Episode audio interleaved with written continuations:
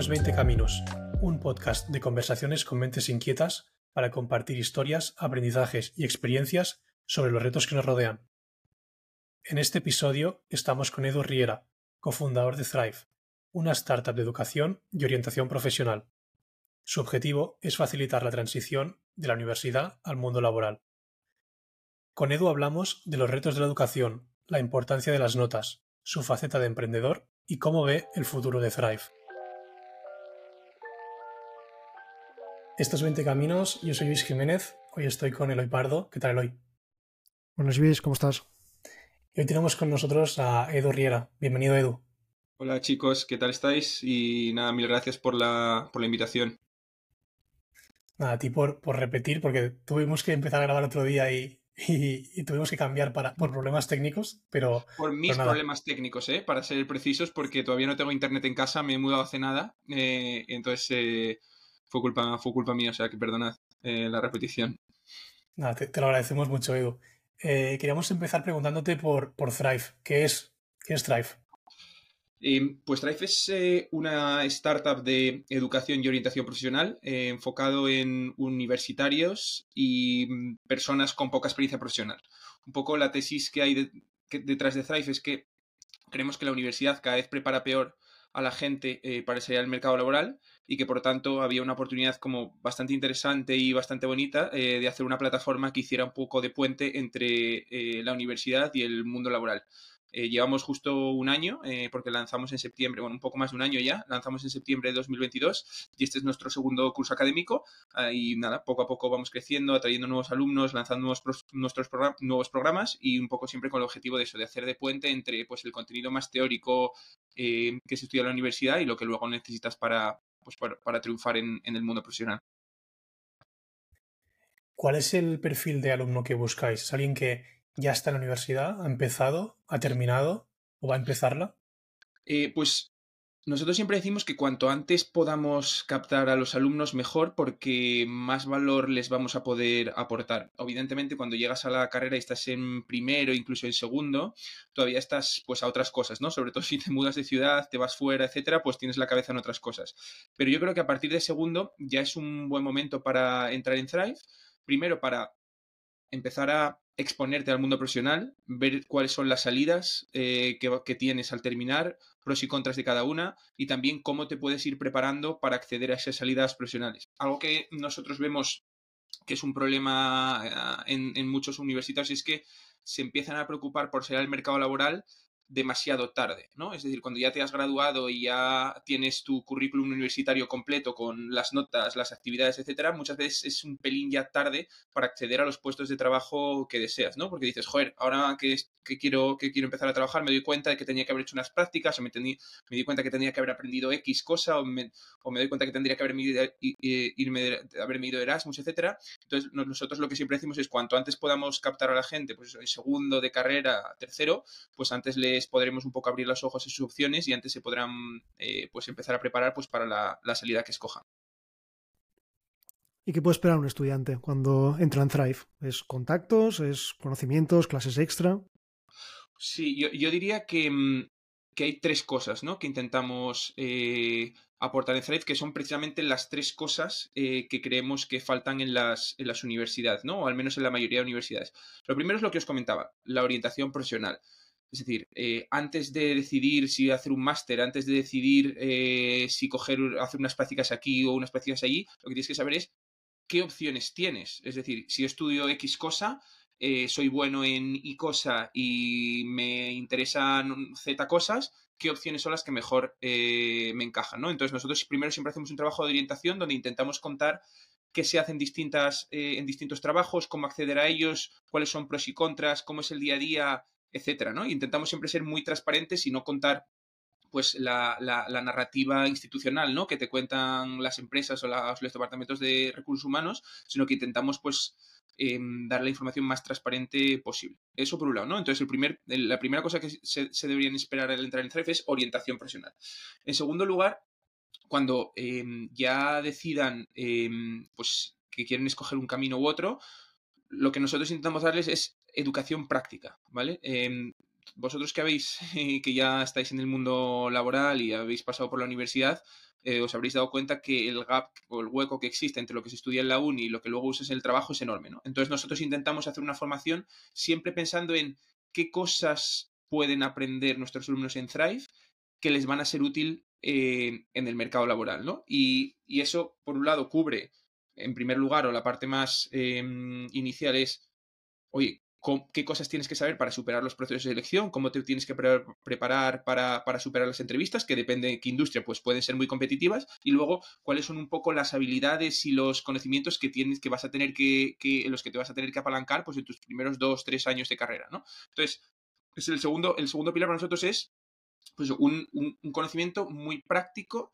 que creemos que ahora mismo la universidad no te ofrece. Y luego, en tercer lugar, yo creo que em, una, nosotros lo llamamos, bueno, a mí el, término networking no me encanta, pero bueno, lo podemos llamar así para que todos nos entendamos, y es un poco relaciones, o sea, darles la oportunidad de que establezcan relaciones eh, profesionales. Y esas relaciones profesionales están tanto en sus compañeros de Thrive, que son estudiantes de otras universidades de otras partes de España, que están un poco en su, mismo, en su misma fase vital y, y, que es una buena oportunidad para empezar a construir tu red de contactos que en el futuro te va a ser útil en, tu carrera, pero también ese networking, eh, nos referimos a un networking con empresas, ¿no? Algo que nosotros sufrimos cuando estábamos en la universidad es que creíamos que la uni estaba muy lejos de las empresas en el sentido de que no había empresas que, vinieran mm, pues, a hacer presentaciones a la universidad, eh, nuestro servicio de carreras no era especialmente bueno, la, oferta de prácticas que había pues en, el campus virtual no era, no era especialmente buena, etcétera. Entonces intentamos, pues eso, atraer a gente de todas las universidades que esté que está más o menos en la misma fase vital profesional, pues para que la gente pueda construir un poco su red de contactos que en el futuro le va a ser útil y también incorporar a esa red profesional, pues empresas que se vienen a Thrive a conocer alumnos, a conocer a la gente de la comunidad, a hacer presentaciones y hablar un poco de las oportunidades de carrera. Entonces, por resumir, que me he enrollado un poco, orientación profesional, conocimiento práctico y networking y cercanía, tanto con otros profesionales como con empresas. Esto en cuanto a lo, que los perfiles, ¿no? Lo que los perfiles pueden encontrar en Thrive y al revés, ¿qué buscáis vosotros en los alumnos? Pues em, al final, em, nosotros, yo diría que tenemos que mirar a los miembros de Thrive desde dos, desde dos ópticas, ¿no? En primer lugar, qué tipo de perfil puede aprovechar Thrive, se puede beneficiar y además puede aportar a la comunidad.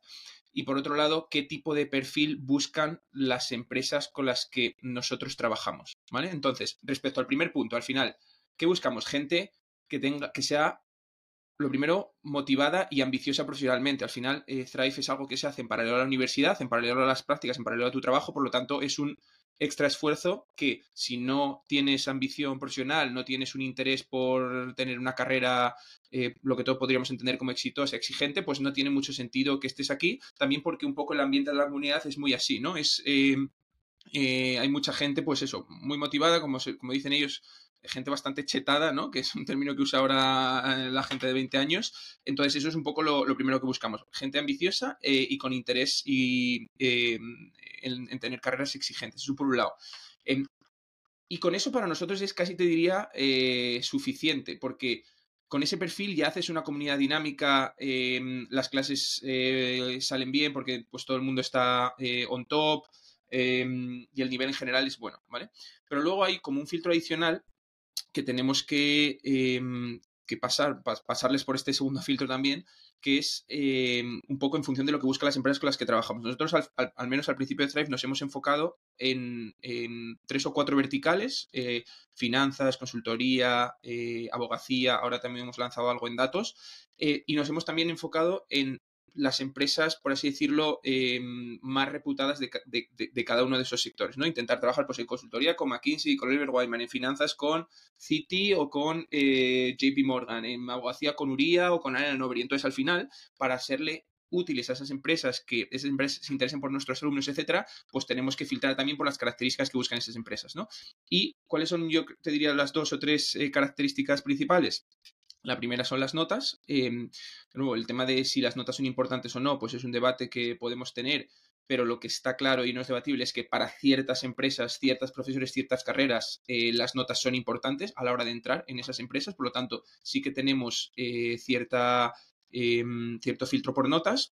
una segunda parte que es también el tema de los, de los idiomas, o más que los idiomas, el tema del inglés. Al final, eh, yo, creo que, o sea, eh, no, no, hablar inglés es ponerte a ti mismo eh, un techo de cristal que da igual lo bueno que seas el resto de cosas, si no hablas inglés, pues para la mayoría de las carreras vas a tener un, techo y un freno brutal. Entonces, el tema del inglés es una, es una segunda, segunda, segundo filtro. Y luego también hacemos em, una, unas pruebas eh, online, ¿vale? Que tienen una prueba de, por un lado, test psicotécnicos y por otro lado, em, respuesta a preguntas abiertas, donde un poco lo que intentamos ahí es, pues eso, que a la gente le vaya más o menos bien la cabeza, o sea, tampoco es que exijamos unas puntuaciones altísimas, pero sí, pues que seas una persona más o menos rápida de mente, etcétera, eh, numéricamente razonablemente buena, etcétera. Y luego también le damos bastante valor a, a, las, respuestas a las preguntas abiertas, ¿no? Porque son un poco,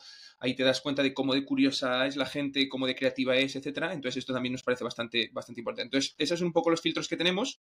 Algo con lo que yo creo que estamos bastante eh, contentos en, en Thrive es el, candidato medio que aplica nuestros programas es, tan, es muy bueno, o al menos muy bueno según nuestro, nuestro criterio. Eh, al principio sí que veíamos que mucha gente aplicaba Thrive las primeras promociones un poco perdidas y saber muy bien lo que era, etcétera, pero ahora últimamente en general estamos viendo que las aplicaciones medias han subido o la calidad de la aplicación media ha subido, ha subido mucho y realmente se está empezando incluso eh, a ser difícil rechazar a gente porque, porque realmente creo que lo que estamos comunicando de para quién es Thrive, qué es lo que puedes esperar, qué es lo que buscamos, yo creo que lo estamos haciendo bien eh, y por lo tanto lo, que recibimos en, nuestro inbox o en nuestras, en nuestras aplicaciones estamos bastante contentos, la verdad. Hablabas de estas dos ópticas, me gustaría ir un poco por, partes, y, hablabas de esa primera óptica más de motivación, ¿no? Pero claro, yo me veo con, con 20 años, no tengo muy claro qué estoy estudiando, qué, de qué voy a trabajar, cuáles van a ser los puestos a los que puedo aspirar. ¿Cómo, se construye esa motivación o cómo se busca o se detecta esa motivación? O sea, yo creo que eso em, viene bastante de serie, y yo siempre digo que, de ser me refiero que, que casi viene genéticamente contigo, ¿no? Eh, y yo siempre digo que eso, que, que en, ese ámbito hay como tres tipos de estudiantes, ¿no? Hay estudiantes que por alguna razón, ya sea porque se lo han inculcado casa o, porque genéticamente han nacido así, eh, desde que están en primero o segundo de carrera, pues están eh, como súper enchufados, les preocupa mucho su carrera profesional, pues están, pues eso, ya pensando en las salidas, en hacer prácticas, etcétera y, eso pues obviamente es un target para Thrive relativamente eh, sencillo de captar, ¿no? Porque le ven el valor a la plataforma y pues cuando están en segundo o en tercero pues ya aplican y, como en general es gente de buen nivel pues entran, ¿no? Luego hay un segundo grupo que es al que yo pertenecía eh, cuando, cuando estaba en la universidad y es gente que eventualmente acaba dándose cuenta de que la carrera profesional es eh, una variable importante en su vida y es una de las cosas que más contribuye a su felicidad, pero se da cuenta más tarde, ¿no? Se da cuenta pues en cuarto, en quinto, cuando acaba de salir al mercado laboral. Ahí un poco y parte de la misión de Thrive es coger a toda esa gente pues que eventualmente em, se va a dar cuenta de que esto es importante y a través del contenido que generamos en redes sociales, de charlas de universidades, de nuestros podcasts, de todo este tipo de cosas, intentar que ese interés y esa preocupación por el mundo profesional, adelantarlo pues seis meses, un año, una, 18 meses, porque realmente puede tener un impacto muy importante en tu vida el hecho de pues eh, encontrar tu camino un pelín antes de lo que de lo que en condiciones normales hubieras encontrado lo hubieras encontrado ¿no? luego hay un tercer grupo de gente pues que em, para los cuales la carrera no su carrera profesional no es importante eh, y me parece una decisión vital absolutamente loable em, y no creo que haya una decisión mejor que otra. Simplemente hay gente que oye, el trabajo para mí es una forma de, de, subsistir para luego dedicar mi tiempo a otras cosas y me parece totalmente em, lícito eh, pero eso no es eh, el Target Thrive, porque es que no merece la pena, ¿no? El esfuerzo de ir a Thrive y a sesiones, eh, pagar los cursos, etcétera, si realmente no es tan importante para ti, ¿no? Entonces te diría, el grupo 1 es muy fácil de captar, porque yo creo que le ven fácil, le ven fácil el, el valor a Thrive. Grupo 2 es un poco donde tenemos también nosotros como misión de compañía, es decir, adelantar un poco esa, esa, línea temporal en la que te empiezas a interesar y eso lo hacemos a través de contenido y luego pues el grupo tercero pues, pues tendrían que, o sea, no es un target, eh, no es un target para nosotros.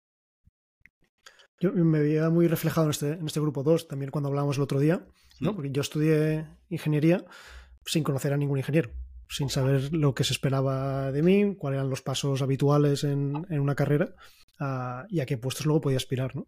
y, y, adelantar, digamos, esta situación en la que poder darte cierta orientación, contexto o esas educaciones extra marca mucho el, el, devenir de una carrera profesional. Yo, yo, cuando hablo con empresas, y de nuevo, mm, un poco estoy hablando de, la, de, de, las, de los sectores que conozco, ¿vale? Pues es la consultoría, las finanzas, la abogacía, etcétera. Y, y, las empresas como más élite dentro de esos sectores. Y un poco cuando hablo con ellos, lo que les digo es, por esta forma de reclutar que tenéis tan estructurada, siguiendo unos pasos como con esta edad hay que hacer esto, con aquella edad hay que hacer lo otro, etcétera, etcétera, etcétera, estáis premiando más la madurez y la información que el talento. Es decir, que una persona con 20 años sepa que tiene que hacer unas prácticas para luego entrar de full time, etcétera, es, es, es, es, consecuencia de dos cosas, de que sea una persona madura y eso pues al final cada uno madura cuando madura y no quiere decir que una edad sea mejor que otra, pero cada uno madura cuando madura. Y entonces estás, estás dando ventaja a gente que con 20 años ya ha madurado versus uno que lo hace con 24. Y segundo, que estás premiando mucho la gente eh, a la que le han contado desde que ha entrado en, la carrera o, desde su casa o sus primos, etcétera, que las cosas hay que hacerlas de una manera y no de otra, ¿no? Eh, y yo lo que les digo es, oye, ¿por qué las prácticas de verano se tienen que hacer en tercero de carrera? ¿Por qué no dejas la oportunidad de que gente con 24 años haga unas prácticas de verano porque tiene el talento suficiente y la motivación suficiente y es el perfil adecuado, simplemente no se enteró cuando debía, ¿no? El otro día también salió una noticia eh, que Goldman Sachs, que es uno de los bancos de inversión, pues así más reconocidos, esto fue, creo que fue en mayo del último mayo, mayo, mayo de 2023, habría el periodo de selección para las prácticas de verano de junio de 2024. Es decir, eh, con 15 meses de antelación tenías que estar aplicando a unas prácticas para, pues eso, un verano 15 meses después, ¿no? Entonces, es otro ejemplo de cómo estás premiando a gente que está, pues, enterada desde el principio y no tanto el talento. Un poco el argumento de estas empresas es, oye, la gente realmente interesada, pues, se busca las castañas para, para, pues eso, para estar enterada cuando debe estarlo. Y yo lo que siempre les digo es, tú no sabes lo que es estar en una universidad que tiene cero conexión eh, con el mercado laboral, venir de una familia que no está metida en la industria y, si, y, y, y tener 19 años. Eh, y, ser una de esas personas de 19 años que, que, ha tardado un poco más en madurar, ¿no? Entonces, bueno, es una pelea que yo tengo con ellos. También tengo que decir que cada vez estas empresas se están dando cuenta más de esto y tienen la mente un pelín más abierta a captar eh, perfiles que no han seguido el camino tan tradicional. Y de hecho, por dar un, par de anécdotas, por ejemplo, con consultoras, ¿no? Eh, que son con las que más trabajamos, eh, nos dicen, joder, si conseguís en Thrive tener alumnos que sean buenos y que no sean de ICA, de ESA, de Carlos III, etcétera, que son las unidades que nosotros ya tenemos controladas, pues nos hacéis un favor, ¿no? O sea, como que están muy abiertas a encontrar talento eh, que viene de universidades distintas. Y también, algo que nos dicen es, y si además estudian carreras que no sean derecho ya de ADE o, o de estas cosas típicas, también, ¿no? Eh, entonces, cada vez que ven a un médico, cada vez que ven a una eh, persona que hace biotecnología o lo que sea, pues se le hacen los ojos chiribitas, ¿no? Entonces, esto es cómo funciona el mundo, pero, pero sí que hay ciertos brotes verdes en cuanto a cómo se están cada vez abriendo más a, perfiles un pelín distintos. Sí, cambia mucho la, dinámica, ¿no? Yo recuerdo de venir del instituto que estaba acostumbrado que tenía mis apuntes, tenía mi libro, lo estudiaba, iba al examen y, sacaba buenas notas, mejor o peor, ¿no?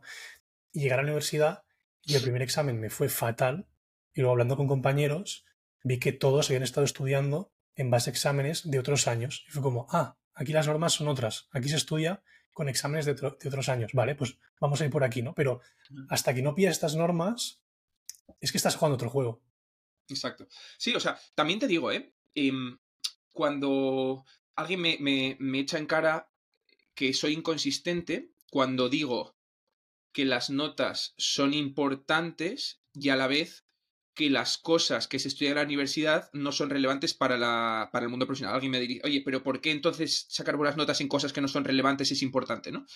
Y, y yo creo que la respuesta a esto es exactamente lo que tocabas de decir, Luis, de, oye, la vida son juegos, ¿no? Es decir, juegos en el sentido que hay unas normas eh, que la sociedad hace que funcionen con esas normas y que si tú eres bueno jugando a esos juegos con esas normas, pues ganas los premios que hay al final de ese juego, ¿no? En el mundo profesional, en la gran mayoría de, las de los trabajos, eh, una de las cosas que más se valora es, oye, yo tengo que hacer una serie de cosas con una serie de normas y hacerlas bien, ¿vale? y no te entro ya eh, qué es la cosa concreta que tienes que hacer. Simplemente buscarte las castañas eh, para hacerla bien, de manera consistente y ser una persona em, confiable, en el sentido de que le vas a pedir algo, hacerlo de X manera y lo va a hacer bien. ¿no? Entonces, al final, sacar buenas notas en la universidad no es más que haber entendido cuál era el juego que había que jugar en ese momento de tu vida y haberlo hecho de manera consistente bien. Y eso tiene un valor en el mercado eh, profesional. Más allá de lo que lo que estudias seas irrelevante. Hay un libro que a mí, yo tengo como cuatro o cinco libros que me han cambiado mucho la forma de ver el mundo y hay uno que se llama The Case, The Case Against Education, ¿vale? Que es un libro de Brian Kaplan, eh, donde básicamente la tesis del libro es la gente estudia demasiados años porque realmente el 80% o el 70% que dedicas a, estudiar no estás tanto adquiriendo habilidades y conocimientos relevantes, sino lo que estás haciendo es básicamente haciendo checks de que has ido pasando por, eh, por distintas etapas y que lo que se te ha mandado a hacer lo has hecho bien y por lo tanto eso te va a hacer un trabajador bueno, ¿no? Y, yo estoy bastante de acuerdo con esa tesis. Eh, entonces, ¿por qué las notas son importantes? Porque, o al menos las empresas lo valoran, porque a ti se te ha puesto una misión o un reto durante cuatro años y lo has hecho mmm, por el libro y tal como se te pedía. Y eso, eh, como trabajador, pues tiene mucho valor. Ahora si me dicen, oye, si quieres ser eh, mmm, director creativo de no sé qué, si quieres ser músico, si quieres ser eh, profesiones donde no haya que seguir unas reglas tan estrictas, pues entonces sí que puedes abrir mucho más la mente, ¿no? A la hora de, o si quieres ser emprendedor, o si quieres lanzar negocios por tu cuenta, pues quizás no sea tan relevante, pero no nos engañemos, el 70 o el 80% de los trabajos es hacer las cosas sencillas bien consistentemente.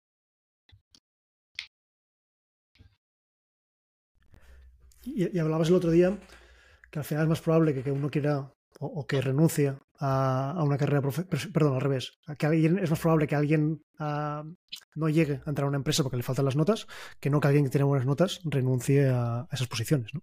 Exacto. Eh, tema de las, volviendo un poco al tema de las notas de si son importantes o no. Eh,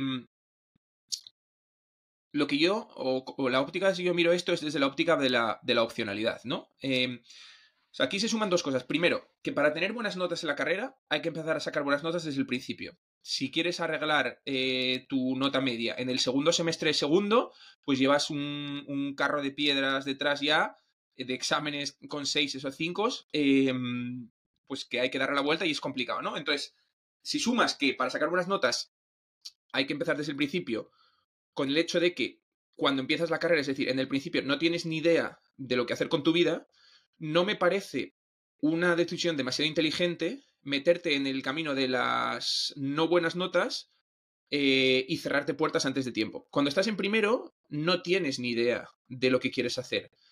Y sacando buenas notas, y, perdón, y no sacando buenas notas, te cierras muchas de esas puertas que no sabes si vas a querer o no. Y no solo pensemos en las empresas en las, con las que nosotros trabajamos, ¿no? Los despachos de abogados, las consultoras o los bancos. Pensemos en si quieres hacer un doctorado. O sea, ¿quién, ¿a quién le dan plaza y beca para un doctorado hoy? A la gente que tiene buenas notas. Imagínate que te quieres ir a hacer un máster en el extranjero y no tienes dinero. ¿Quién te va a dar eh, la, las becas de la Caixa, las becas Fulbright, las becas de Rafael del Pino, las de la Comunidad de Madrid? ¿A quién se las van a dar? A gente con buenas notas. Eh, ¿Qué pasa si eh, quieres opositar? Digo yo que haber estudiado durante la carrera, haberte sabido bien los materiales, pues te va a ayudar y te va a poner una mejor eh, posición para, para, para investigar eh, o perdón, para sacar oposiciones.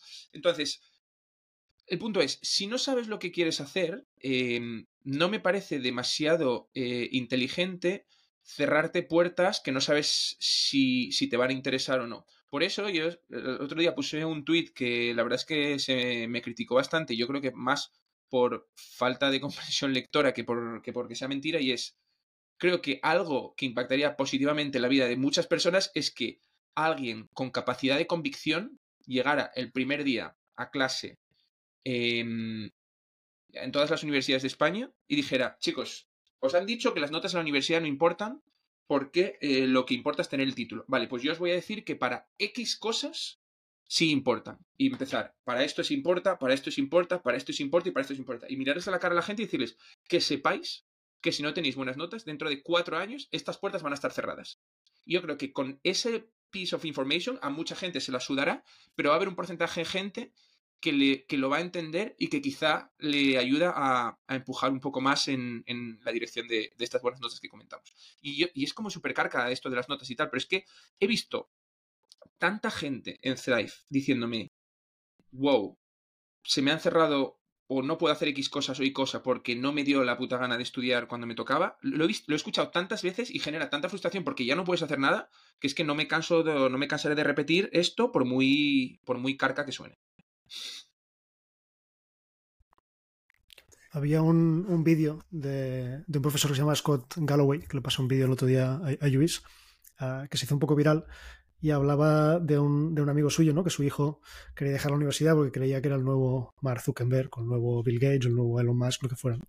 Y su recomendación era precisamente la contraria. Es decir, oye, pues supón que no lo es, deja esas puertas abiertas, deja esa opcionalidad abierta, y cuando termine la carrera, si sigue siendo un crack, seguramente encontrará un sitio, encontrará su sitio, exacto. Y, en relación a esto, se me viene a la mente también de, al final, lo, lo, lo, lo quieras o no, el camino Em, buenas notas, trabajar en el mundo corporate, en buenas empresas y ir ascendiendo, etcétera, etcétera, etcétera, es, en términos de valor esperado, la mejor opción para tener una buena vida desde el punto de vista económico futuro. Es decir, obviamente, si montas negocios por tu cuenta, si eres Em, streamer, si eres influencer, si eres no sé qué, o, si te toca la lotería, pues obviamente será mucho mejor, ¿no? Pero la realidad es que, on average, el hecho de trabajar en el mundo corporativo, trabajar en buenas empresas, currar mucho al principio, ganar capital humano e ir ascendiendo, es la mejor forma de tener una vida más o menos acomodada en el futuro. ¿Que tiene sus partes malas? Pues evidentemente.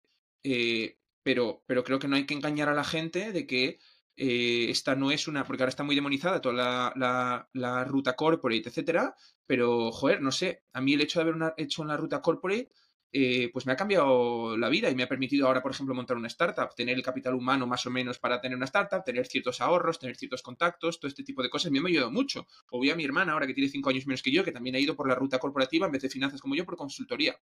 Y ahora, y, y tío, ha aprendido un huevo, esto, ha currado mucho estos tres años que lleva, pero ha aprendido un huevo, ahora le han pagado un máster en, no sé dónde y está en Singapur viviendo un año a gastos pagados, luego se volverá, tiene mil salidas. Entonces, la opcionalidad que te da y las oportunidades vitales que te da, pues joder, me parece muy egoísta y, un muy mal consejo de decirle a la gente, esto es una mierda porque se curra mucho y no merece la pena seguir, mejor montatelo por tu cuenta. Digo, ya, ok, sí, porque hay un sesgo de supervivencia brutal cuando nos vamos a pues, otras profesiones, otras alternativas, como pues emprender em, o ser streamer, o ser influencer, o ser content creator, ¿sabes? Em, un sesgo de supervivencia brutal. Y que recomendamos sacar algunas notas, pero eso no quita que hay una serie de soft skills que se siguen aprendiendo y que apostamos también por, crear esos y por potenciarlos. Sí, eso, eso por supuesto, em, al final de nuevo, mm, estoy un poco hablando de las carreras que yo conozco, ¿vale? Pero, pero las carreras en las que, en las que nosotros nos enfocamos, muchas de ellas tienen un componente de client interaction, ¿no? De, estar con clientes, pues muy, muy importante. Entonces, la parte de, soft skills, eh, de comunicar bien, de ser una persona enrollada, ser una persona, em, pues eso, maja, eh, que sabe comunicar, etcétera, etcétera, pues es importante, ¿vale? Pero creo que de nuevo es una falsa dicotomía decir que sacar un 8 en ADE es incompatible con hacer cosas en tu vida fuera de la universidad, apuntarte a clubs, irte de Erasmus, eh, salir de fiesta, em, yo qué sé, jugar en un equipo de fútbol. O sea, e, es, una falsa dicotomía. Si me dices, no, es que tengo que sacar una, un 9 y medio en, en aeronáutica, Vale, eso es otro tema, ¿vale? Pero nadie te está diciendo que hay que sacar un 9,5 en la aeronáutica. Estamos diciendo hay que sacar unas notas razonablemente buenas en carreras razonablemente fáciles, ¿vale? Entonces, el tema de las, de las soft skills, también un, un, par de anécdotas curiosas. Nosotros tenemos, em, pues dentro de los programas de Thrive, un servicio que es eh, mock interviews, ¿no? Donde la gente un poco puede ensayar entrevistas de prueba como la que se van a encontrar en las, en las entrevistas de trabajo. Y un poco mucho, mucho de los mentores que tenemos en Thrive que hacen estas entrevistas, cuando nos dan feedback de los alumnos, nos dicen, joder, en los 10 minutos eh, primero esa entrevista ya sabía que era un, no-go, más que nada por un tema de actitud, por un tema de que estás así, sentado ¿no? en la entrevista, echado para atrás, que no sabes comunicarte, y otra gente, sin embargo, pues esa gente que tiene como más energía, que es más echada para adelante, entonces eso, eso sin duda. O por ejemplo, yo em, eh, también recuerdo mucho, mi hermana organizó un cumpleaños en nuestra casa en Asturias y se trajo a, todos sus compañeros de trabajo de su promoción Y yo recuerdo estar ahí el cumpleaños y decir, Dios, es que esta gente es toda majísima, eh, súper guay, súper, o sea, como que decías, aquí hay un, un filtro fit eh, también importante, ¿no? Entonces, yo sé que es una respuesta poco, poco, no sé, poco concluyente, pero, pero se necesitan las dos cosas y las dos yo creo que son condiciones necesarias. Obviamente, pues dentro de, cada sector, pues quizá la parte, por ejemplo, en consultoría quizá eh, importa mucho más la parte, o más, relativamente más la parte fit, porque pues estás todavía más cerca del cliente, etcétera. Y para ser abogado, que es algo más técnico, que depende de qué área, pues igual no tienes tanto contacto con el cliente, igual más la parte de ser buenas notas, muy académico, etcétera, ¿no? Pero en cualquier caso, ambas son importantes y en la mayoría de carreras no creo que exista, eh, no creo que sean excluyentes.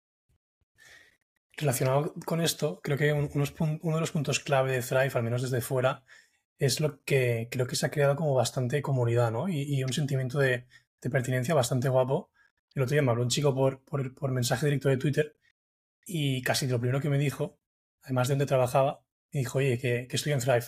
Lo ponía como muy por delante, ¿no? Entonces creo que haber creado este sentimiento debe ser muy beneficioso para ellos. O sea, esto yo creo que de momento sí que lo tenemos eh, en un porcentaje muy relevante de gente. Evidentemente no todo el mundo que ha pasado por Thrive lo ha sentido como tan suyo, ¿no? Pero yo creo que un porcentaje muy, muy importante Em, yo creo que sí. Y esto sí que es, yo creo, lo que...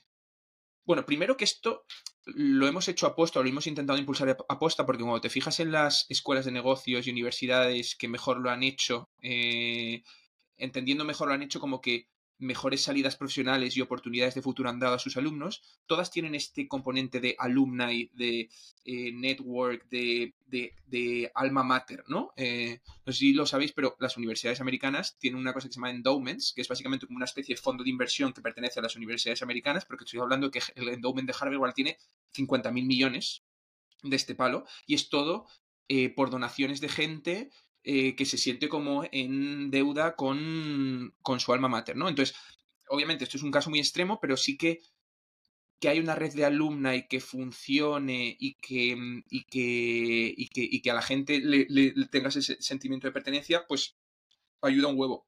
Y además creemos que es una de las eh, ventajas competitivas y casi de las únicas ventajas competitivas que puedes tener en, en educación porque al final educación hay una parte que es contenido, etcétera, que yo creo que es muy replicable, es muy commodity, etcétera, pero luego hay una parte de red de alumnos, relación con empresas, etcétera, que eso es lo que hace, por ejemplo, al IS o a ESADE, el IS o ESADE, no tanto el contenido, que probablemente también sea bueno, ¿vale? Entonces, eso es lo que estamos intentando mucho impulsar. Em, y evidentemente ese es uno de los retos también, ¿no? De cuando crezcamos. Em, en general, yo creo que el mayor reto de Thrive es cuánto puedes escalar esto sin perder un poco la, pues eso, la esencia y el tema del sentimiento de pertenencia, pues, pues es bastante una de las, de las question marks, ¿no? Eh, hasta cuándo se va a poder mantener.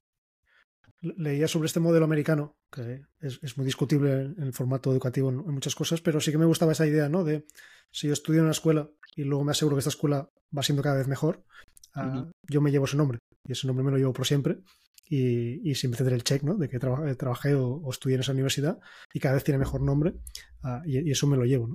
Esa, en la charla inicial de Thrive, yo siempre doy la charla inicial de las nuevas promociones y hay como siete ocho cosas que cuento y una de ellas es eh, la marca, proteger la marca Thrive nos beneficia a todos, ¿no? Eh, y que todos tenemos que, cuidarla y es pues, eh, pues un efecto red que incluso una vez ya hayas terminado tu periplo por Thrive, pues te va a seguir beneficiando e intentamos que todo el mundo la proteja.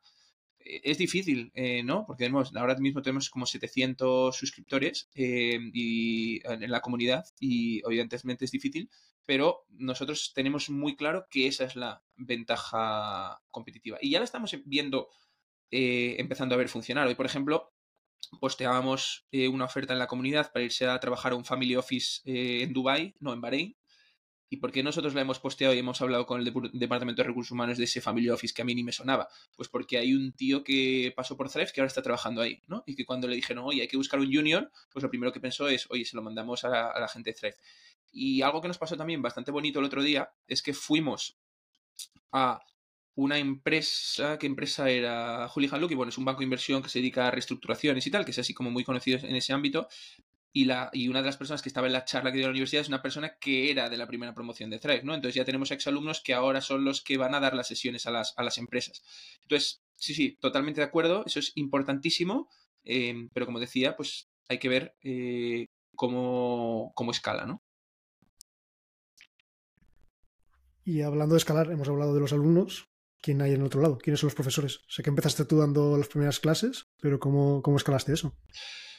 O sea, yo creo que también una de las de mm, también de las mayores o de las de las propuestas de valor como con más peso, pero que también es más difícil ejecutar, es que todos nuestros programas eh, los imparten profesionales en activos que trabajan en ese área concreta, ¿no? Es decir, el programa de, la, de abogacía eh, pues lo dan eh, abogados de cada uno de su área de especialización. El programa de investment banking o perdón, de private equity lo dan pues inversores de cada estilo de inversión que discutimos. Entonces, eso tiene la parte buena de que, joder, estás hablando de lo que tú ves en el día a día, lo más cercano al, al mundo profesional posible. También tiene el challenge de que esta gente pues tiene sus trabajos aparte eh, están muy liados, etcétera. Entonces, cuadrar horarios siempre es un, caos, ¿no? Y uno de los mayores curos que es, es el principio de cada promo, cuadrar los horarios de todo el mundo, ponerle a todo el mundo todo en el calendario, tal, luego hay cambios de última hora, entonces es un poco, un poco, mm, un poco dramático, ¿no? Pero, pero para nosotros esto es clave. Eh, si nosotros lo que estamos vendiendo es una, un conocimiento práctico y cercano al mundo real, pues es que no te voy a traer a, un, a un, académico, ¿no? Que nunca ha sido al mundo real, porque entonces es que ese, ese, ese gap eh, entre la academia y el mundo profesional no lo estamos, no lo estamos cubriendo. Em, yo sigo dando clase en el programa Investment Banking porque yo antes de montar Thrive pues trabajaba en banca de inversión, pero llegará un momento que yo ya estaré demasiado lejos eh, y ya habrán pasado demasiados años desde que yo ya no trabajo en banca de inversión y tendrá que ser, que ser otro el que lo dé, ¿no? Pero a mí yo lo hago porque, primero, dando clase, bueno, a mí primero porque me gusta mucho la actividad de dar clase y porque a mí me encantan las finanzas, de hecho, yo siempre digo que a mí lo que me, me gustan mucho más las finanzas que el emprendimiento. El emprendimiento lo estoy haciendo ahora porque me gusta este proyecto concreto. El emprendimiento como concepto a mí no me, no me enamora y si queréis podemos hablar un poco de esto también, ¿eh? eh pero a mí, a mí lo que me gustan son las finanzas, me gusta explicarlos, me gusta debatir con la gente, me gusta decir, oye, pero esto porque es así, etcétera. Em, pero eventualmente pues ya estaré demasiado lejos como para, como para, pues como para seguir dándolas, ¿no? Em, y luego que también eh, yo, que un poco soy cofundador y supuestamente el CEO de la compañía, este primer año he estado muy en el barro, muy en el día a día de todo lo que pasaba, de dar clases, de subir slides, de poner cosas en el calendario, porque creo que también es la forma de entender un poco las tripas de la compañía y que si eventualmente esto lo podamos escalar, pues cuando vayas contratando gente o añadiendo personas al equipo para que haga las cosas, pues es que tú las has hecho, entonces sabes cómo, cómo hacerlas, sabes qué funciona, qué no funciona, ¿no? Entonces, para mí dar clase me ha valido mucho también para luego dar feedback a otros profesores de cómo prepararse, de cómo enfocarlas, etc. Mencionamos esta idea de que hoy en día ah, la educación es casi una commodity, ¿no? Encontrar algunos contenidos en contenido. Internet. ¿eh? Contenido es una commodity, pues es muy sencillo llegar a ella o encontrar algunos contenidos. bueno, yo creo que donde hay más, más em, más aporte es en la curación y en, en la organización de los contenidos, más que la creación. Por ejemplo, en el programa de, de, Management Consulting, que, perdón, de Strategy Consulting que tenemos para gente que quiere ser consultora, nosotros tenemos nuestras clases live, nuestras sesiones de one-to-one, nuestro tal, pero tenemos también, eh, nosotros tenemos como un itinerario formativo donde te decimos, oye, paso cero, hay que leerse estas dos cosas y verse este vídeo. Paso 1, ya entran nuestras clases. Paso 2, te vuelvo a dar otro contenido que está fuera porque queremos... Entonces, es un poco esa mezcla entre diseñarte el itinerario y curarte y filtrarte el mejor contenido existente en cada, em, en cada paso del itinerario, ¿no? Estoy pensando, por ejemplo, hay un ejemplo muy claro. Pues eh, nosotros antes eh, tenemos unas clases, eh, bueno, por dar un poco de contexto a la gente, las entrevistas de consultoría hay una parte de la entrevista muy importante que se llama el, el business case, ¿no? Te plantean un business case Em, y, te indican cómo y tienes que resolverlo ¿no? con el entrevistador. Pues pueden ser un business case de pues una empresa que se quiere expandir a otro país y tienes que decir si es una buena decisión o no. Una empresa que quiere lanzar un nuevo producto es una buena decisión. Bueno, y hacer un análisis, ¿no? Entonces, nosotros, que eso es la parte 2 de nuestro programa, antes de empezar esa parte 2, donde traemos a profesores, hacemos casos reales, etcétera, les recomendamos que se vean un curso, ¿vale? Que es gratuito, que se llama, ahora mismo no me acuerdo, pero ¿qué es el mejor curso que puede haber para hacer esto? Porque todo el mundo dice, este es el curso. Entonces, hay dos opciones. O meter ocho clases más en directo de Thrive mm, cobrar a la gente 400 euros más o 600 euros más por el programa y meter 8 horas de relleno, o decirle, oye, miraos esto porque es the best in the market, es gratuito, yo no lo voy a hacer mejor y encima te voy a ahorrar 600 euros, ¿no? Esa es un poco la filosofía. Algo que pasa en mucha educación y por, y por eso hay, y esto también da para otro debate, ¿no? E, este, esta tensión que hay entre dar una buena educación, hacerla accesible económicamente y a la vez ser una compañía, ¿no? Que tiene que ser rentable. Hay como una tensión muy heavy aquí con la que nos enfrentamos cada día, ¿no? Pero algo que yo detecté en el mundo de la educación es que tú del mundo de la educación no dices qué cosas hay que saber, en general, las otras compañías, ¿no? O muchas de otras compañías. Oye, hay que saber X cosas y entonces te quiero mm, hacer que llegues a saber X cosas de la manera más eficiente posible. ¿No? Como intentamos hacer nosotros, en plan, lo que puedas ver por tu cuenta, por tu cuenta, lo que puedas leer por tu cuenta, por tu cuenta, etc. Y luego las clases para lo que sirva. No, no, no. La filosofía en, educación es, oye, tengo que hacer un programa de X horas, ¿vale? Y ya meto mm, todo el humo y toda la paja para rellenar esas X, esas X horas. Y me podéis decir, ¿y por qué se hace así? Yo creo que hay dos razones. Primera, porque toda la educación regulada está sometida a unas normas de, oye, si tú quieres ser un máster, tienes que cumplir X horas. Y si no llegas a estas X horas, da igual que cubras los contenidos, que no te voy a acreditar como máster. O no te voy a acreditar como título propio. O no te voy a acreditar como tal. Entonces, hay una primera razón que es em, la, la, la regulación. Y luego hay una segunda, y es el price point, ¿no? El ticket medio. Eh, y es algo que, de nuevo, ahí es donde entra la tensión entre ser una compañía rentable y una compañía que añada valor, ¿no? Porque la gente, ¿qué te dice? ¿Qué te dirá un inversor? Te dice, oye, Edu, hay que crecer. Eh, formas de crecer, subir los precios eh, o, meter más alumnos o sacar más pruebas. Por hay una serie de avenidas, ¿no? Pero una de es... Lo sencillo, lo sencillo más inmediato es cobrar por ese tipo de cursos, meter, meter, más cursos, meter más horas, meter más alumnos. Sobre todo meter, o sea, más cursos yo estoy de acuerdo. Si son cursos que añaden valor, yo estoy de acuerdo. ¿Vale? La cuestión es meterle más horas al mismo curso. Es como, oye, no, es que vale, sí, si le meto 20 clases más, digo que el curso de Investment Banking, en vez de valer 1500 por 50 horas de clase, vale 2500 por 80. Pero, tío, pero, pero, pero ahí no estoy generando valor, estoy moviendo el valor de un lado a otro, básicamente, por así decirlo, ¿no?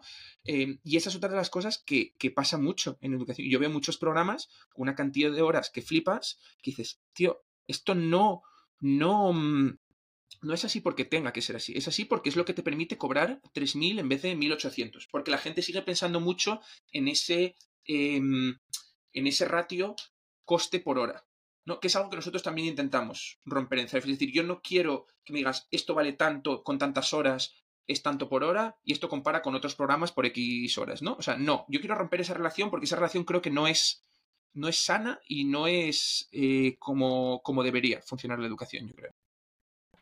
Y pasamos de un máster que son X horas a tal precio a un máster o a un curso que me facilita llegar a este punto de aquí. Sean cuáles sean las horas, pero con esos contenidos.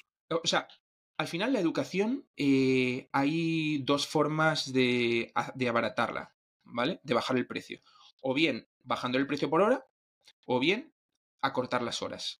Bajar el precio por hora pues eh, hace una compañía menos rentable y llega a un punto que tiene un límite, ¿no? Porque ya eh, pues tienes que em, pues pagar salarios de profesores, etcétera, etcétera, etcétera. Pero tienes otra opción que es acortar el número de horas, o ni siquiera acortar el número de horas, acortar el número de horas en directo, que es lo que es verdaderamente caro. O sea, las horas en, en contenido grabado, etcétera, el coste marginal es cero.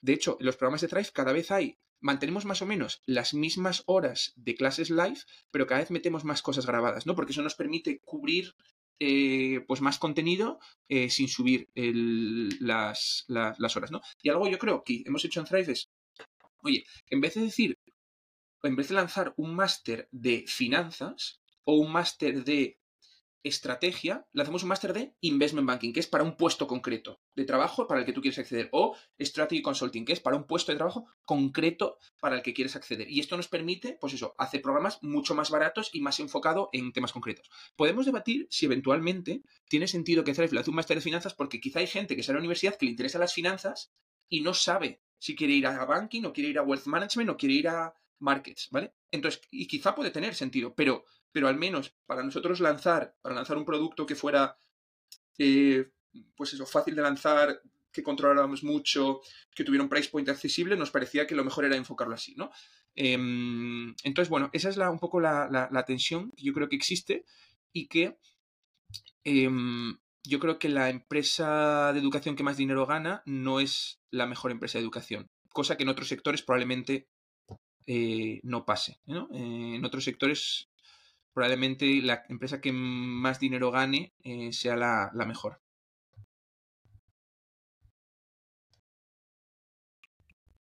¿Cómo, medir el éxito aquí entonces? ¿Cuáles son las métricas que tienen sentido? Mira, a mí lo que más me alegra y lo que más me hace daño son las encuestas anónimas. Es decir, el mayor éxito... Eh, o sea, nosotros tenemos una pregunta a las encuestas anónimas y es eh, poniendo en una, bueno, una balanza o considerando tu experiencia en Thrive, lo que has aprendido, las oportunidades que te, que te ha dado, lo que te ha costado, etcétera, etcétera, etcétera, poniendo una balanza, ¿cómo de satisfecho estás con esa experiencia eh, y cuánto recomendarías a, un amigo? ¿no? Entonces, eso es un poco, si lo piensas, em, la métrica más importante, porque es la de la mejor calidad-precio eh, o, la mejor calidad-precio que, tú puedes dar, ¿no? Entonces, nosotros esas encuestas las pasamos, yo es lo que más miro. De momento estamos súper contentos con, con, las valoraciones que tenemos, súper contentos, pero cuando hay una mala a mí me duele. Es decir, que me digan, buah, no era lo que me esperaba o me lo esperaba mejor, ¿no? Que no hay muchas, ¿vale? Pero, pero esas son las más modernas. Pero esa es la métrica que yo, yo me diría. ¿Cuál ha sido la experiencia calidad, experiencia, calidad, precio em, que se llevan los alumnos, la percibida por los alumnos. Hay que decir otra cosa también, perdonad, ¿eh? Em, y es que muchas veces em, nosotros en Thrive tenemos distintas formas de financiar los programas. Unas, tenemos becas del 100% para casos eh, determinados, tenemos pagos variables que es que solo pagas cuando te contratan, etcétera, pero también hay gente que paga upfront, ¿no? Y algo que yo he detectado es que como normalmente la persona que paga es los padres y no el hijo, em, normalmente no tienen tan en cuenta el, el, price point que están pagando. Es decir, eh, yo tengo muchos alumnos en Investment Banking que me comparan Thrive Investment Banking con el máster de CUNEF. Y Thrive Investment Banking vale 1.500 euros y el máster de CUNEF 25.000. Sin embargo, para ellos esa variable no es tan relevante porque no la gastan ellos. Entonces es un challenge también que tenemos de que la gente tiene unas expectativas muy altas porque las referencias que tienen de antiguos alumnos son muy buenas, etcétera, eh, y a veces se olvidan que, obviamente, si yo tuviera un price point de 20.000 euros, pues podría tener terminales de Bloomberg en casa, en clase, y podría tener sesiones de one-to-one con todo el mundo porque me daría el dinero, ¿no?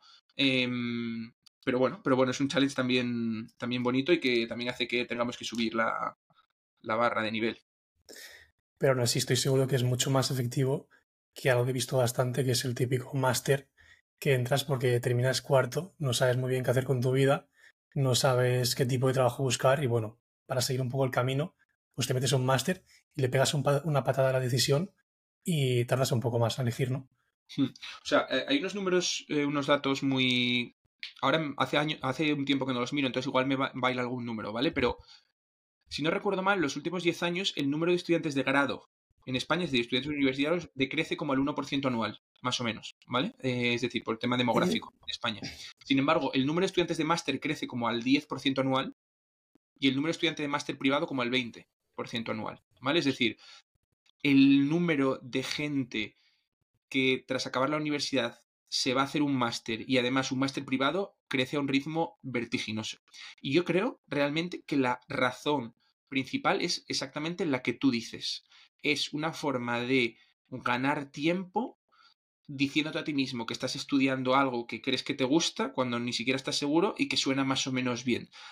Fijaos en los nombres de los másteres. Los nombres de los másteres tienen unos nombres en general muy fancy, cada vez más fancy, en plan máster en Business Analytics y Artificial Intelligence y cosas así que dices tú, tío. Esto es eh, un buzzword para, para atraer a despistados, ¿no? Entonces, eso realmente creo que es un drama y es una de las cosas que estamos intentando address con Thrive, ¿no? En Thrive tenemos, para, para dar un poco de contexto a la gente, tenemos una comunidad de orientación profesional donde ahí, pues a partir de segundo de carrera creo que es un buen momento para entrar y ahí lo que le decimos a la gente es, oye, te vamos a exponer a contenido, a charlas, a presentaciones con empresas, a rodearte de gente, etcétera, que te va a intentar aclarar un poco qué es lo que quieres hacer.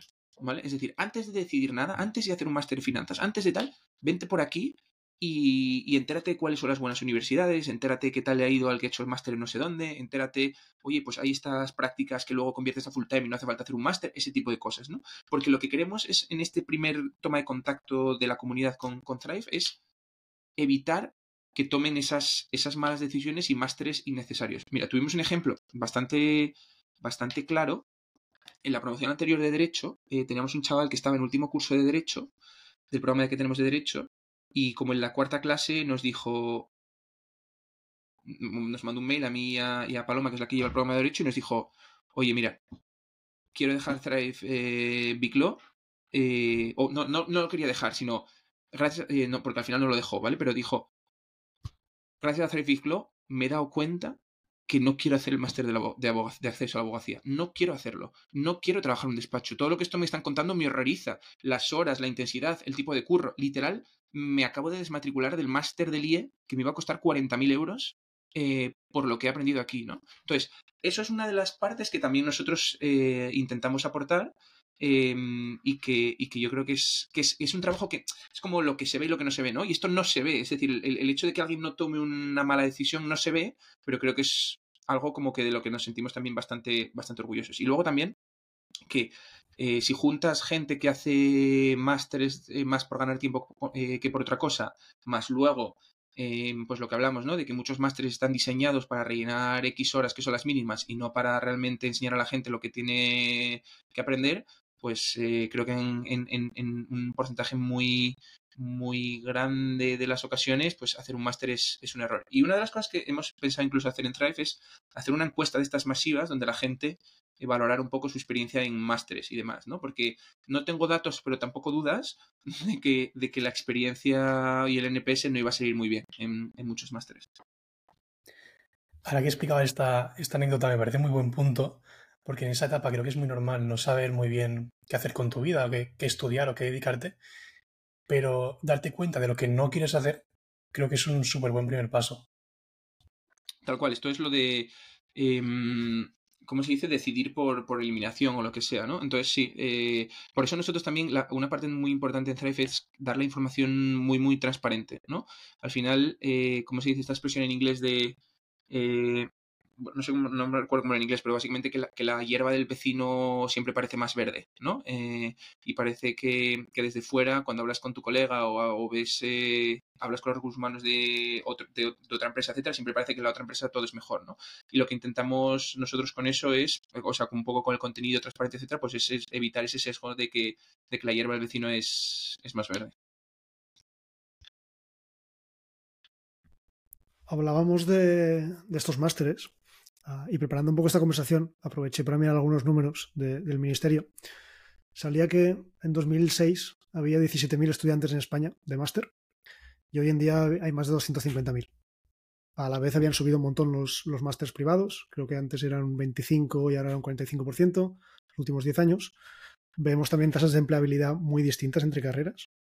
Y bueno, siempre se habla de la famosa titulitis, ¿no? De la gente que, bueno, tiene que, parece que todo el mundo tiene que hacer una carrera, parece que todo el mundo hoy en día ya tiene que hacer un máster, pero eso parece que no es diferencial para determinadas carreras, ¿no? Incluso es contraproducente en muchos casos. Sí, e, esto también lo estuve leyendo, eh, creo que eran un artículos en El País o en El Mundo hace poco de cuáles eran las, carreras con eh, mayor paro, ¿vale? En los años siguientes. Y pasaba una cosa graciosa y es que había, te daban dos datos, te, dan dos datos, el porcentaje de parados o, underemployed, ¿vale? Creo que también daban underemployed, es decir, gente que trabajaba en cosas para las que no necesitaba título, que es un poco como haber tirado tu educación un poco, ¿no? Pero bueno, anyway, te daban ese dato y luego te daban cómo había evolucionado el número de, mm, de egresados, egresados en plan de los que entran en la carrera cada año versus hace siete años y ahora. Y uno podría esperar en las carreras donde la tasa de paro es mayor, eh, el número de egresados ha caído. La realidad es que no había ninguna correlación. Había carreras con paros altísimos que subían y carreras con paros altísimos que bajaban, pero no había ninguna correlación, ¿vale? Por lo tanto, esto también nos lleva a otro debate y es, y otra de las cosas que pensamos en Thrive, si no deberíamos incluso lanzar productos que atajaran este problema de la falta de orientación profesional eh, antes, ¿no? En etapas más iniciales de la vida, ¿no? Es decir, coger a, igual que hay un Thrive ahora para ver a qué te quieres dedicar, profesionalmente que hubiera un Thrive Bachiller para que te diga qué carrera escoger, ¿no? Em, o si te tienes que ir a hacer un gap year o si tienes que ir a hacer FP, ¿no? Y esa, y esa bofeta de realidad que hablabas antes, ¿no? De, oye, no te ha llegado las notas para entrar entre la empresa. A lo mejor la bofeta de realidad es que no tenías que haber estado estudiando cuatro años determinada carrera.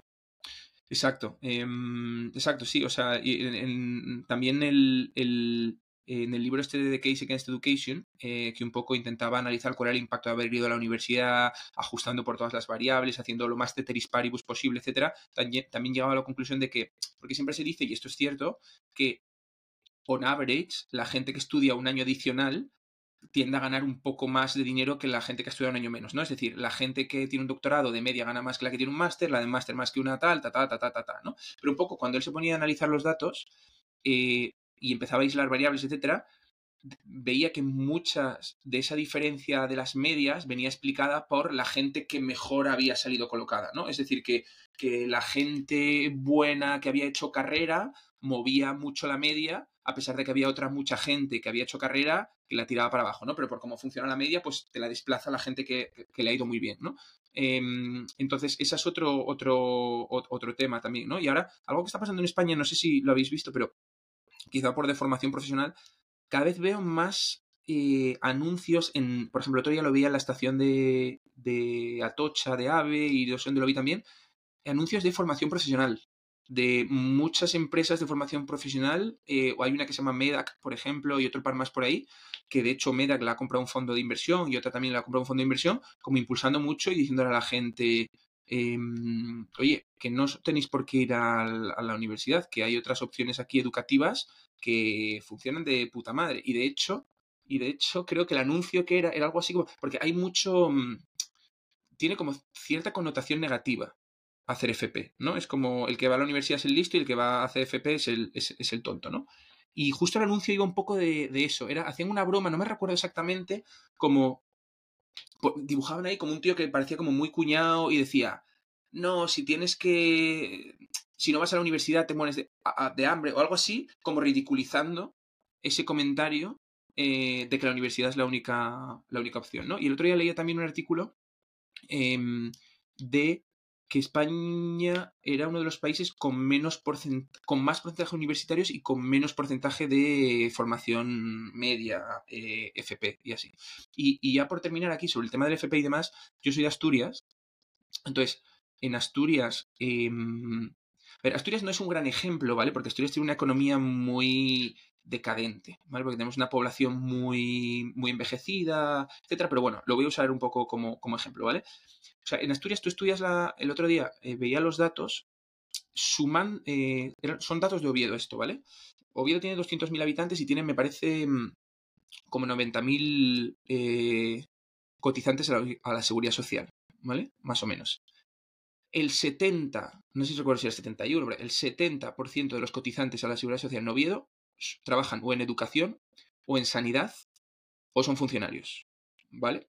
Entonces, ¿esto qué quiere decir? Que si tú estudias una carrera universitaria y te quieres quedar vivir en Oviedo, que no sea para ser profesor o no sea para ser médico, no hay opciones profesionales. Sin embargo, tengo a mis colegas del cole que decidieron ir a la universidad, que estudiaron FP de no sé qué y están trabajando en, pues tío, en ArcelorMittal, en TSK Roces, que es una de, de ingeniería, una tal, joder, metiéndose dos mil pavos, eh, que sí, que, que, de, que, pues, que no es el curro más tal del mundo y tal, pero joder, curran ocho horas, dos mil pavos, viven en Oviedo de puta madre y mi colega, el que estudió ADE y tal, pues, pues no está mejor que ellos, ¿no? Entonces, esto yo creo que es especialmente cierto para, para, para ciudades o para, para sitios donde pues no están las mega top em, empresas. Entonces, si no están las top, mega top empresas, pues entre trabajar en la asesoría pasando facturas a limpio de, la calle de al lado o, trabajar de tornero o no sé qué en ArcelorMittal,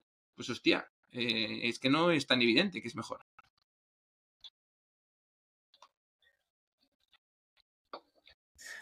Por volver un poco a Thrive, Edu, también te queríamos preguntar por, por los inicios. Yo te, te, sigo hace bastante tiempo y estuve escuchando los, los podcasts que hacías de, de Mentís y demás. ¿En qué momento decidiste que esto, que entiendo que empezó como un side project, se va a convertir en tu actividad principal?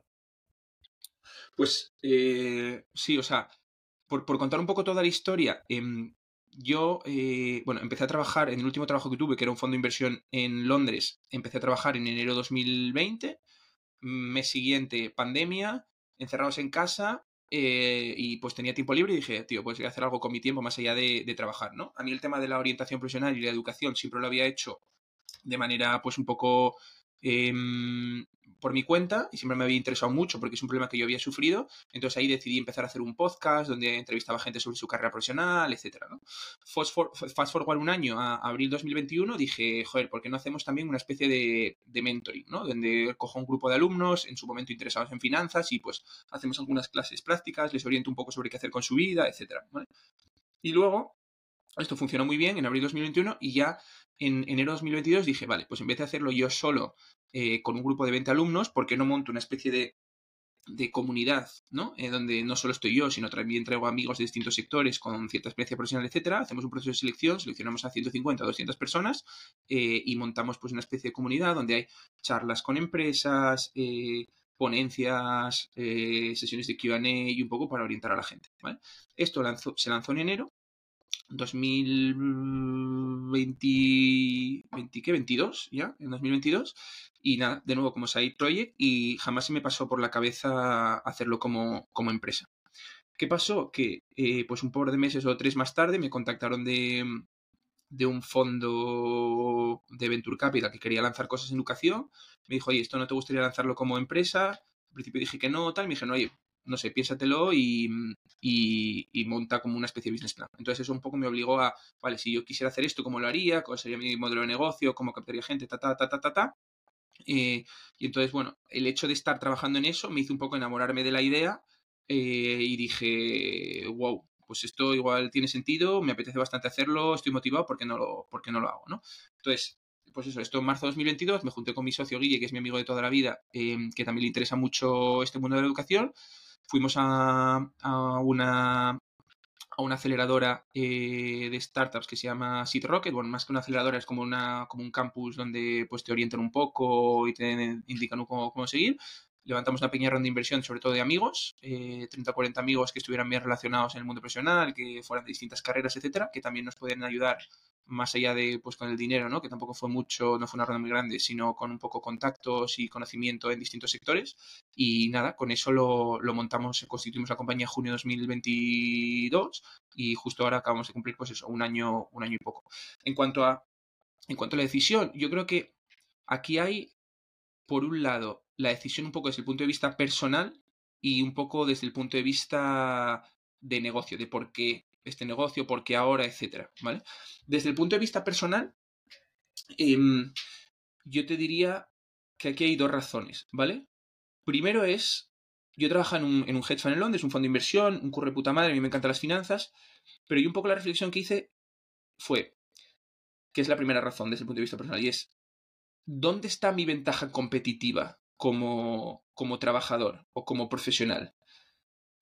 ¿Dónde tengo yo más ventaja competitiva? ¿Montando algo, eh, o sea, o trabajando en un fondo de inversión y tal, que hay otros 50 tíos que lo podrían hacer igual que yo?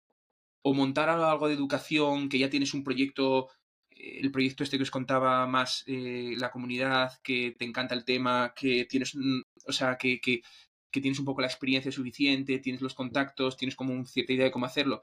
Y me pareció que mi ventaja competitiva como profesional estaba más en, en, este proyecto educativo que, en, que en el fondo. ¿No? Em, eso por un lado. Y segundo, también un poco porque yo dije, oye, al final yo qué quiero de, mi carrera.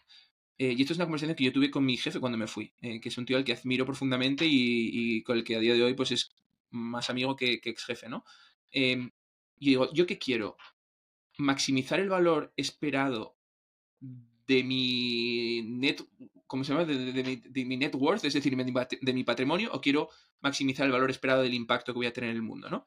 Y no sé muy bien por qué, pues mi intuición es pensar que prefiero maximizar el, valor esperado de mi impacto en el mundo, ¿no? Evidentemente, pues si lo haces muy bien en el mundo empresarial, pues puedes ganar también mucho dinero, pero la realidad es que en términos probabilísticos, pues es muy poco probable, ¿no? Sin embargo, aún me parecía menos probable sentir que había tenido un impacto bien en el mundo por haber tenido una carrera en finanzas, que sí, que, que, que es interesante y que obviamente tienes es bueno para la sociedad y yo creo que los fondos de inversión, pues la inversión, etcétera, pues tiene un impacto positivo en la economía y todo eso, pero no es algo tan tangible y tan directo, ¿no? Eh, la parte buena de eso es, pues, tener un trabajo interesante y, ganar dinero, ¿no? Entonces, por esas dos razones es por la que, por la que lo hice. Em, y también ayuda eh, el hecho de que con el tiempo me he vuelto una persona muy poco attached a las cosas que tengo. Entonces realmente muchas me dijo, que ¿cómo dejaste el curro, etcétera? Que estabas ya como súper colocado y súper orientado. la realidad es que no me costó nada, eh, no tenía attachment, eh, me apetecía hacer otra, otra cosa, me parecía que era buen momento y, ya te digo, la decisión fue como más sencilla de lo que, mm, de lo que parece y sobre todo con el, con el pues un poco con la adrenalina del principio y con las ganas que tienes de lanzar, etcétera, pues en ningún momento he mirado, he mirado para atrás. Eso puedo decir que en ningún momento he mirado para atrás. Y déjame eh, decir también otra cosa, ¿vale? Porque esto, eh, yo sobre el tema del impacto, es una palabra también bastante buzzword, ¿no? De que todo el mundo usa y que queda súper bien. Pero quiero definirla porque para mí es importante la definición de esto. Y es, para mí el impacto es la capacidad de dirigir la sociedad hacia la dirección que tú quieres, que consideras buena, ¿no? En este caso, ¿cómo lo podría aterrizar? A mí me ponía mucho, y me parece que tenía mucho, eh, mucho valor, mover, intentar mover cómo funcionaba la educación superior en España a una dirección que yo creo que es la más correcta, ¿no? Entonces, me parecía que la palanca que yo tenía para hacer esto era súper atractiva y, también un poco por eso lo, le di tanto, tanto peso a lo del impacto. ¿Cómo ha cambiado tu día a día? De tener un jefe a tener inversores, de tener clientes a tener alumnos. Em, yo te diría cambios. Primero, eh, que yo soy una persona bastante anárquica en general, eh, entonces el no tener jefe puede ser peligroso, ¿vale? Porque dices, pues tío, no sé, un día digo, me quedo trabajando hasta las 4 de la mañana, me levanto a las 11, voy al gimnasio y luego ocurre otra vez. Entonces, eh, el tema de la desorganización del día es algo en lo que todavía estoy trabajando y, es peligroso, ¿vale? Entonces, eh, ese es el, primer cambio, el hecho de tener unos horarios mucho menos establecidos. Luego, otra cosa que también ha cambiado es el marrón de las conversaciones difíciles, ¿vale? Es decir, en todos los trabajos hay conversaciones difíciles. Y cuando tú tienes un jefe, las difíciles, difíciles no las tienes que tener tú. Eh, ahora sí que las tengo que tener yo. Y esto significa, bueno, tampoco quiero entrar en detalles, ¿no? Pero, pero a veces pues da un poco de mezcla entre pereza y respeto tener conversaciones difíciles que si no las tienes tú, eh, no las va a tener nadie. Bueno, tengo que decir que esto aquí, eh, tener un socio y un co-founder es súper importante, eh, la verdad, porque te ayuda también a tener esta, estas conversaciones. no con él, me refiero, sino a la hora de tomar estas decisiones y tal. Entonces es el segundo, el hecho de que, de que, mm, de que de las conversaciones difíciles. Otro tema también que ha cambiado bastante es en temas de la responsabilidad, ¿vale? Eh, eh, que, sientes en el día a día. Em, es cierto que esto ha mejorado. Al principio, pues ahora que ya vemos que esto más o menos funciona, etcétera, pues, pues vivo más tranquilo, ¿no? Que el año pasado, cuando tenías mucha más incertidumbre, pero aún así, oye, sientes que o las cosas las haces tú o no van a estar hechas. Es decir, eh, si tú te pones mal una semana, las cosas que son tu responsabilidad, pues no se van a mover, ¿no? Antes, pues siempre te podías apoyar un poco más en, las, personas que tenías, que tenías por encima. Entonces, yo te diría que esos son como los, tres cambios principales. Em, y, bueno, también un poco depende de. Yo esto también. También, eh, yo que he pasado por el mundo corporativo lo más corporativo posible, sector financiero, lo más jerárquico, lo más eh, estricto que te puedes echar a la cara y ahora estoy en, el emprendimiento, que es lo contrario, tampoco creo que haya una, un path mejor que otro. Eh, o sea, creo que el emprendimiento tiene sus, sus, cosas malas y el mundo corporativo tiene sus cosas malas.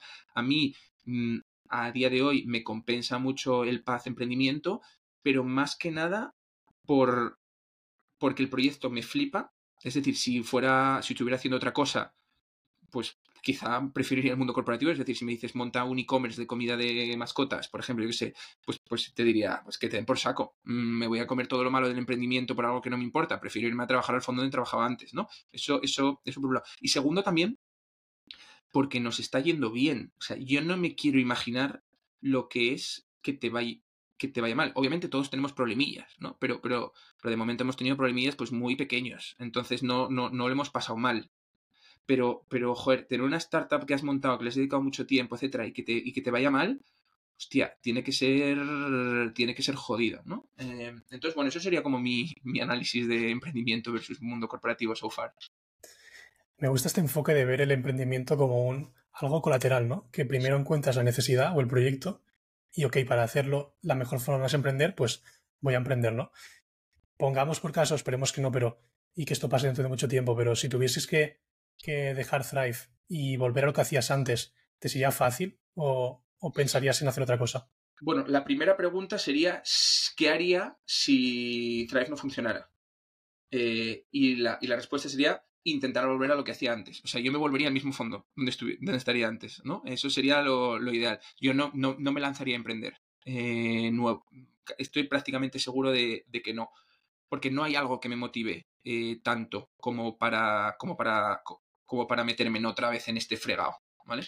Eh, en cuanto a cómo me sería de fácil, yo creo que depende mucho de, del tiempo que haya pasado. ¿No? Es decir, si yo me voy, si yo en 2024 veo que esto no funciona y me voy a hacer otra cosa, probablemente me sea relativamente fácil. Obviamente voy a perder los dos años de seniority eh, que tenía, o sea, que hubiera tenido si hubiera seguido, fine, pero me, o sea, es irrelevante. En una carrera de 40 años, perder los años es, es irrelevante, ¿no? Eh, pero creo que todavía me sería relativamente sencillo porque al final yo lo que hacía era como bastante especial, en Londres se demanda mucho este perfil, etcétera, entonces yo creo que me sería relativamente sencillo. Ahora, si esto pasa dentro de cinco años, pues va a ser distinto, ¿vale? Porque dentro de cinco años yo voy a estar un poco más, mis skills no sé cómo de frescas van a estar, voy a ser una persona pues con 35 años que Obviamente no tengo la experiencia para entrar a un puesto directivo de lo que se correspondería con alguien de 35 años que ha estado toda la carrera, pero entrar de más junior pues sería un poco raro en términos de cultura. Entonces, bueno, eh, creo que se me complicaría, se me complicaría bastante. Eh, no sé lo que haría, la verdad, si, si, si esto lo dejara dentro de cinco años. Pero bueno, intuyo que todo lo que hayamos aprendido servirá para algo, alguien nos lo valorará y lo haremos, yo creo. También no me importaría ser profesor, también, por ejemplo, eh, y decir, oye, he puesto toda la carne en asador en mi carrera profesional, no me ha funcionado, tengo que buscar otras cosas en mi vida ahora, tengo que ya asumir que, que, que el impacto que pretendía tener el mundo con mi carrera no lo voy a conseguir, pues tío, búscate aficiones de otro tipo, ¿sabes? Y dedícate a, no sé, a otras cosas, a tener hijos, a hacer deporte y, renuncia a tus aspiraciones eh, de niño. Y, y, creo que soy bastante, para eso soy bastante, o sea, que me cambia rápido, ¿eh? Que no, que no, que me, que me, llevaría un disgusto un mes, eh, pero que luego cambio el chip, yo creo, bastante rápido y soy poco nostálgico respecto a lo que no ocurrió, la verdad, bastante poco. ¿Te has encontrado mucho mito alrededor de la emprendeduría? Es decir, creo que muchas veces llegamos a romantizar lo que puede ser emprender o montar un negocio desde cero. Y hablabas, ¿no? De esto de conversaciones difíciles, el no tener jefe suena muy bien, pero bueno, ahí es esta anarquía del día a día. ¿Cómo has, cómo has resuelto toda esa situación?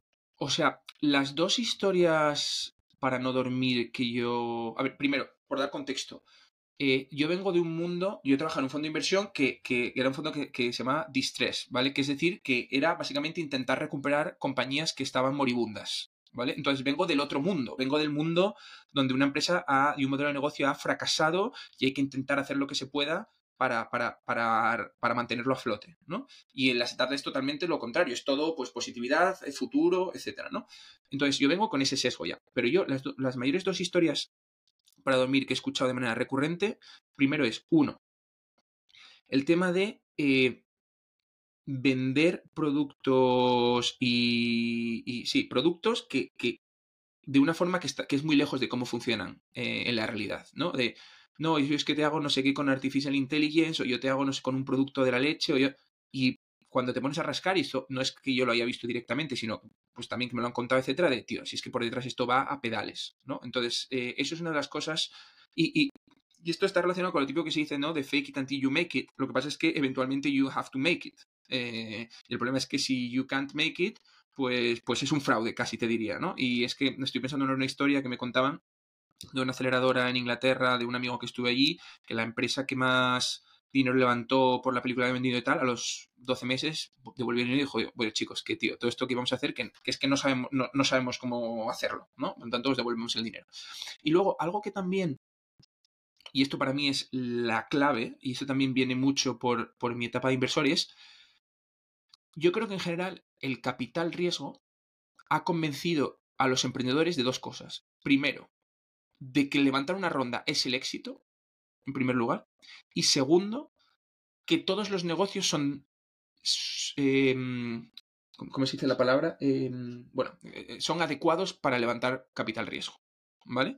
Entonces, lo primero, el tema de levantar la ronda, pues es evidente, yo creo que no hay que ni, ni, ni detenerse a, a, evaluar que, que, la ronda en sí no es el éxito. Evidentemente que a inversores reconocidos, etcétera, te den eh, dinero, valida algo.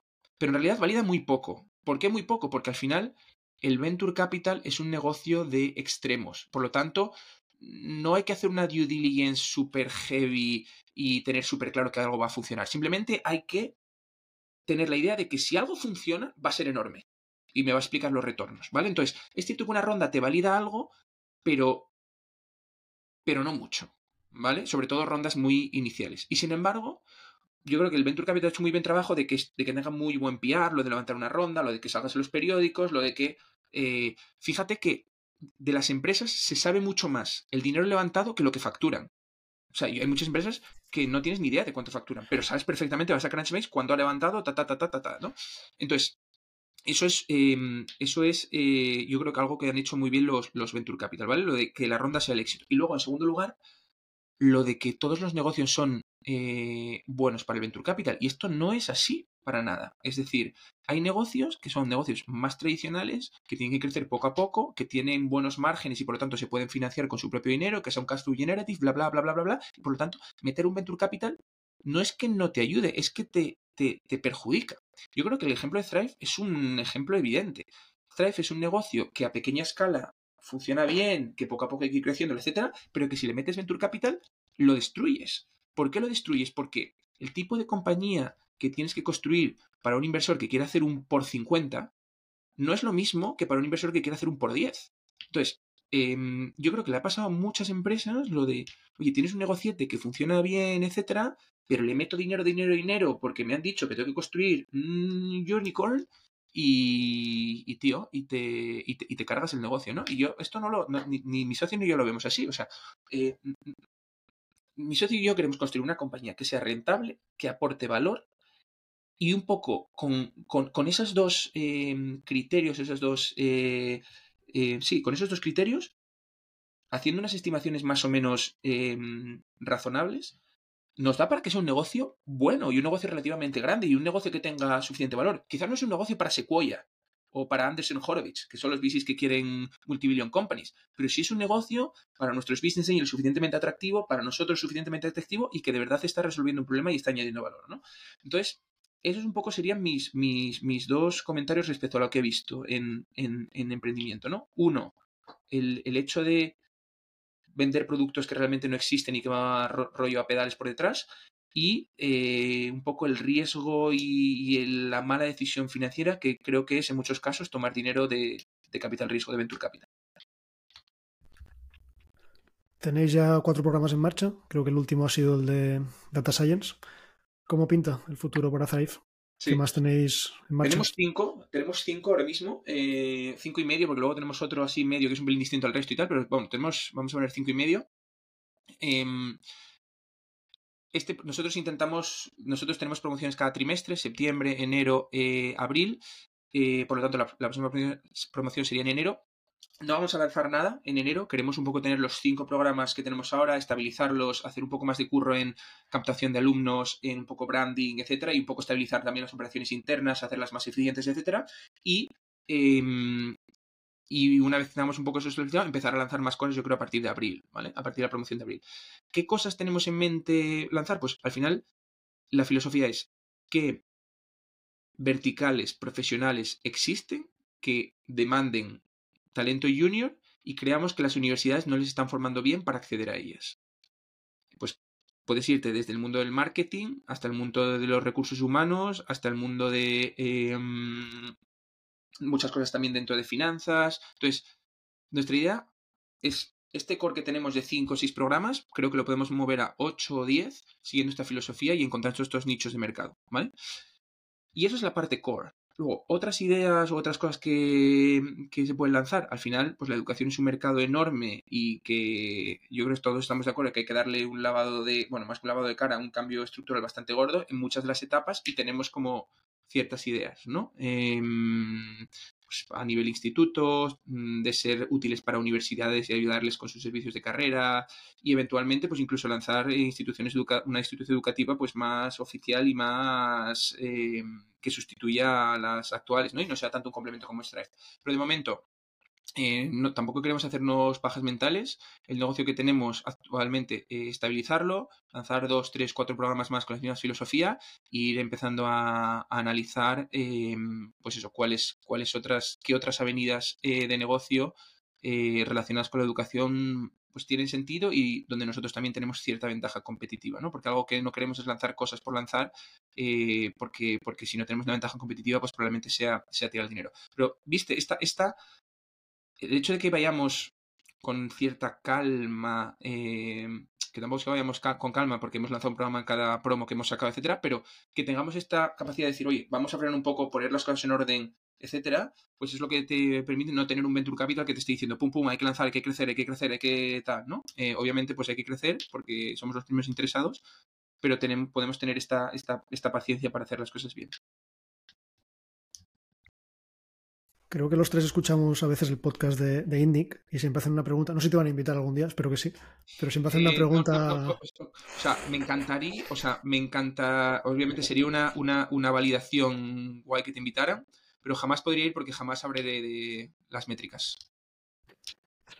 Pues si vais a preguntar eso. No, no, no. Te voy a, preguntar. Si me hace una pregunta al final de, de si el emprendedor va a vender por cierta cantidad. ¿Os planteáis vender en algún momento? O sea, a ver, hace dos años trabajaba en un hedge fund en Londres y ahora tengo una startup de educación. Entonces ya mi, opinión a tres años vista puede, puede cambiar, pero vamos, no está en los planes de, ninguno eh, vender. Y de hecho casi te diría que, algo que puede hacer Thrive y es... Eh, que, no es tan común en otras startups, es incluso que el propio management se acabe quedando con el 100% de la compañía, ¿no? Y vaya sacando inversores, todos tus inversores, en, finanzas se llama un management buyout, que es que el propio management compra a sus inversores a un múltiplo, etcétera, y, simplemente pues se queda con la compañía como si fuera una pyme, ¿no? Entonces, vamos, en, vender no, no está en, vamos, en los planes. Eh, casi te diría que vemos más probable, pues eso, sacar a inversores poco a poco con una rentabilidad, etcétera, y que nosotros quedemos, nos quedemos operando la compañía, eh, pero who knows, ¿no? Eh, a tres años no tengo ni, ni idea es cierto que yo soy una persona con bastantes intereses, entonces se me ocurrirían cosas que hacer con mi vida eh, si tuviera el dinero para, para ello, es decir, si hiciera una buena venta, se me ocurrirían cosas que hacer, pero vamos, creo que de momento no, no, no está los planes. Y algo que dice, por ejemplo, Bernard Ferrero, el de, Factorial, y lo dice a una escala totalmente distinta ¿no? a, la mía, y es que él no vendería ahora mismo porque le, le parece muy atractivo el, el reto de tener una compañía con mil empleados, seguir escalándola, etcétera, que, es un reto vital que muy poca gente puede decir que lo haya hecho. Es decir, gente que ha montado compañías de 10 millones, hay poca. Pero de 100, mucha menos. De 1000, muchísimas menos. Y de 10.000, pues nada, ¿no? Entonces, esto también a una escala mucho más pequeña, eh, pues montar una startup, crecer un equipo, eh, lanzar nuevas cosas, etcétera, pues es una experiencia vital que de momento yo creo que ambos queremos vivir, tanto yo como Guille, y por lo tanto no, no está en los planes lo de, lo de vender eh, de momento.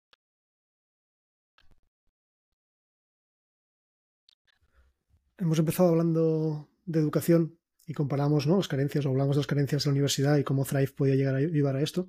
Te quería preguntar ya por cerrar, ¿qué le falta a la universidad española para, para que no exista Thrive o para que acerquemos la universidad a la empresa?